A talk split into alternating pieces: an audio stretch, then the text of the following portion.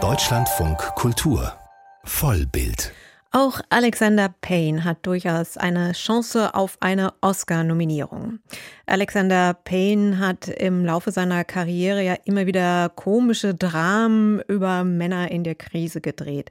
Filme wie Sideways, Nebraska, About Schmidt oder The Descendants. Jetzt ist der US-amerikanische Regisseur mit einem weiteren Film zurück, The Holdovers. Darin erzählt er von Paul Hunham, einem griesgrämigen Lehrer an einem Elite-Internat. Der muss sich während der Weihnachtsfeiertage im Jahr 1970 um eine Handvoll Schüler kümmern, die auf dem Campus bleiben. Sie haben sich gerade Nachsitzen eingehandelt, Sir. Mit Ihnen hier zu sein ist schon ein einziges verdammtes Nachsitzen. Elender Mistkerl, das heißt erst recht Nachsitzen. Glauben Sie, dass ich Sie gern babysitte? Nein, ich habe gebetet, dass Ihre Mutter ans Telefon geht. Oder dass Ihr Vater kommt in einem Hubschrauber oder einer fliegenden Untertasse, mein um Vater Sie ist tot. Ja, ein Ausschnitt aus The Holdovers. Ich habe mich mit Alexander Payne unterhalten. Zunächst über die anstehenden Oscar-Nominierungen, die am Dienstag bekannt gegeben werden. Auch The Holdovers gilt als Kandidat. Neben den starken Konkurrenten Poor Things, Oppenheimer, Killers of a Flower Moon und Barbie. Seine Antwort auf die Frage, wie es ihm damit vorher so geht, fiel recht kurz aus. Es geht mir wunderbar und es ist schön, Teil eines guten Filmjahres zu sein. Ja. Sie haben schon zwei Drehbuch-Oscars, aber Sie haben kürzlich erst gesagt, dass Drehbuchschreiben der Teil des Filmemachens ist, den Sie am wenigsten mögen.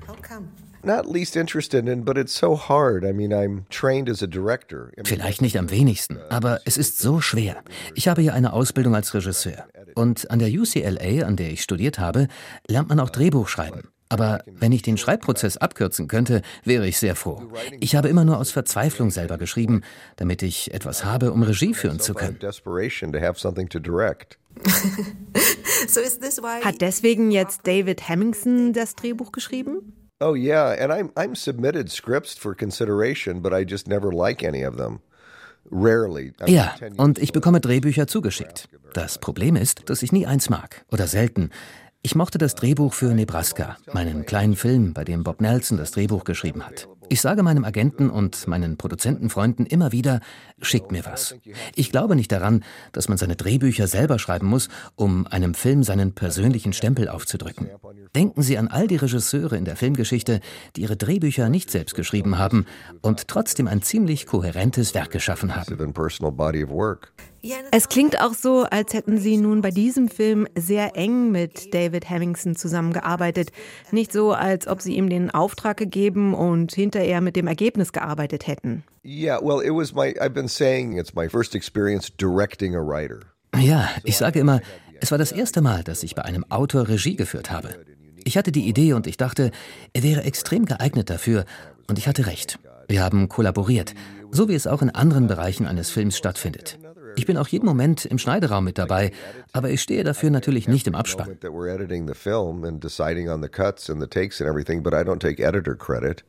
The Holdovers ist ein Film über ein Elite-Internat, in dem der Lehrer Paul Hunham, gespielt von Paul Giametti, festsitzt, um über die Weihnachtsferien 1970 ein paar Schüler zu beaufsichtigen, die nicht nach Hause fahren.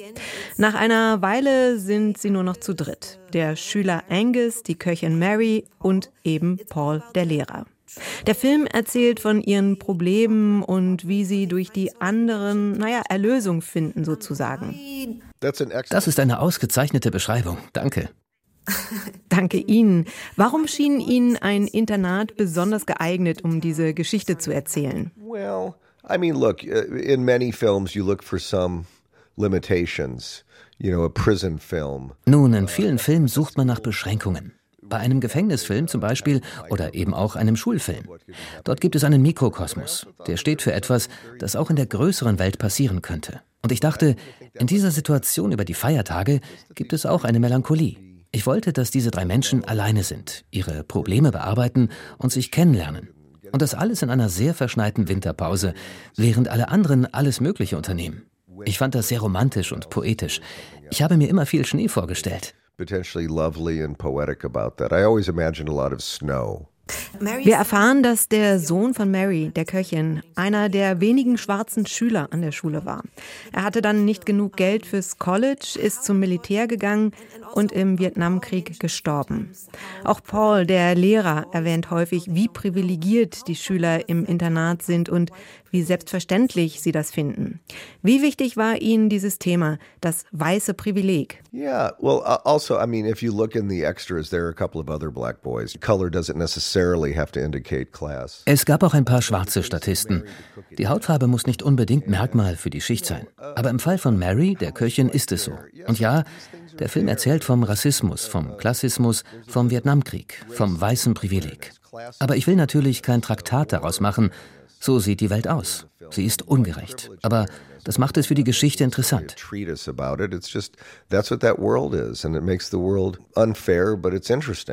Lassen Sie uns über den Protagonisten sprechen, Paul Hunham. Er ist ein griesgrämiger, strenger Lehrer, den niemand der Schüler mag.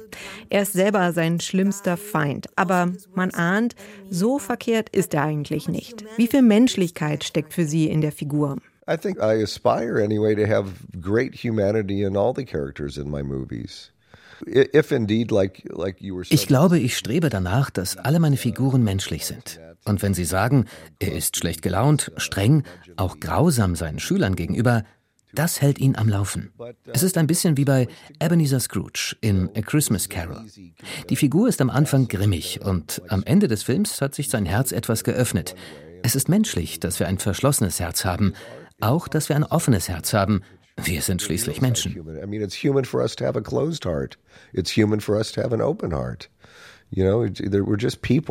Sehen Sie einen roten Faden in Ihren männlichen Charakteren, wenn Sie an Miles in Ihrem Film Sideways denken oder Woody Grant in Nebraska, Warren Schmidt in About Schmidt?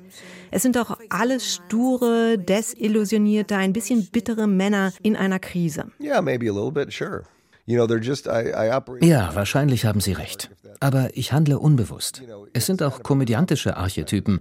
Regisseure, die Komödien machen, kommen häufig zu ihren Archetypen zurück. Aber ich will nicht, dass alle meine Filme so sind. Wie viel Liebe steckt dann von Ihrer Seite in den Figuren? Müssen Sie Ihre Figuren mögen, um einen Film zu machen? Ich glaube schon. Sie müssen nur unterscheiden, ob Sie sie als Figuren mögen oder als Menschen. Alexander aus Clockwork Orange, würden Sie ihn mögen, wenn Sie ihm begegnen? Nein. Michael Corleone aus Der Pate, ich bin mir nicht sicher. Aber können Sie etwas mit der Figur anfangen? Ja. I don't know, but can you relate to him? Yes. Der Film spielt im Jahr 1970, also der Zeit von New Hollywood, als Filmemacher Geschichten anders erzählt haben. Sie zollen dem auch Respekt in The Holdovers. In einer Szene schauen sich ihre Protagonisten zum Beispiel Little Big Man an, diesen Anti-Western von 1970 mit Dustin Hoffman in der Hauptrolle. Und auch ästhetisch sind sie der Zeit treu geblieben. Was gefällt Ihnen am Filmschaffen der 1970er Jahre New Hollywood, dass Sie dem Respekt zollen wollten? Well, I mean, I'm not alone in thinking and identifying that as kind of the last truly golden age of Hollywood of American filmmaking. Nun, ich bin nicht der Einzige, der glaubt, dass dies das wirklich letzte goldene Zeitalter Hollywoods und des amerikanischen Filmemachens ist. Vielleicht bin ich auch noch stärker dieser Meinung, weil ich ein Teenager war zu dieser Zeit. Diese Filme haben bei mir einen großen Eindruck hinterlassen und mich geprägt. Auch darin, was einen kommerziellen amerikanischen Film ausmacht. Welche Filme haben Sie denn besonders geprägt? Oh my God, it's, I, I remember movies more than I remember my life. Oh mein Gott, ich erinnere mich besser an Filme als an mein Leben. Little Big Man habe ich zum Beispiel viermal im Kino gesehen mit neun Jahren. Ich liebe diesen Film. Und Sie haben einige der Filme aus der Zeit auch mit den Schauspielern gesehen. I did, yeah, with Dominic, because he had never seen them. I wanted him to have a sense of the kind of movie we were making. Ja, vor allem mit Dominic Cesar, der den Jungen spielt, weil er sie noch nie gesehen hatte.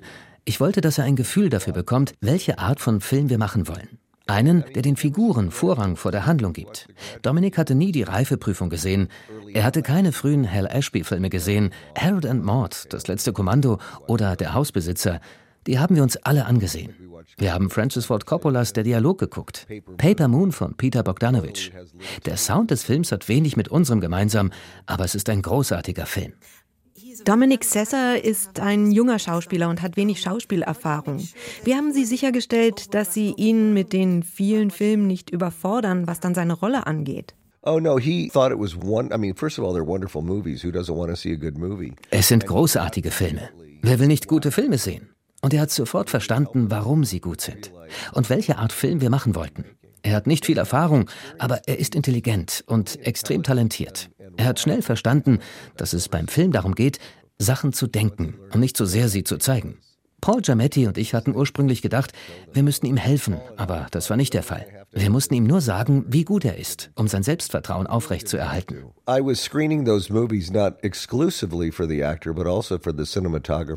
Also ich habe die Filme auch nicht nur ihm gezeigt, sondern auch dem Kameramann, dem Produktionsdesigner und dem Kostümbildner. Wir kannten die Filme zwar, aber es hat geholfen, uns nochmal mit ihnen vertraut zu machen.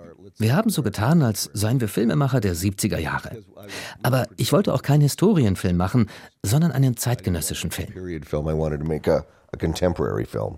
In den USA wird viel darüber diskutiert, wie nah dran an den 70ern der Film ist. Finden Sie sich in dieser Diskussion wieder? I don't know. I, I don't know how you can generalize exclusively about a in a. Ich weiß nicht, wie man alle Filme der 70er in eine Schublade stecken kann. Ich habe mich gefragt, wenn ich damals Filme gemacht hätte, wie hätten die ausgesehen?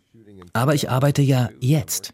Der Wind der heutigen Kultur umweht mich, auch bei dem historischen Gedankenspiel des Films, dass wir so getan haben, als würden wir im Jahr 1970 und 1971 drehen.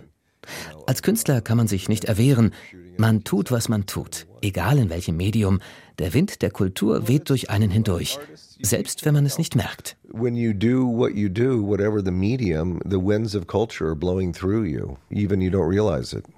Ein poetischer Schluss von Regisseur Alexander Payne. Sein neuer Film heißt The Holdovers und er kommt am Donnerstag in die Kinos.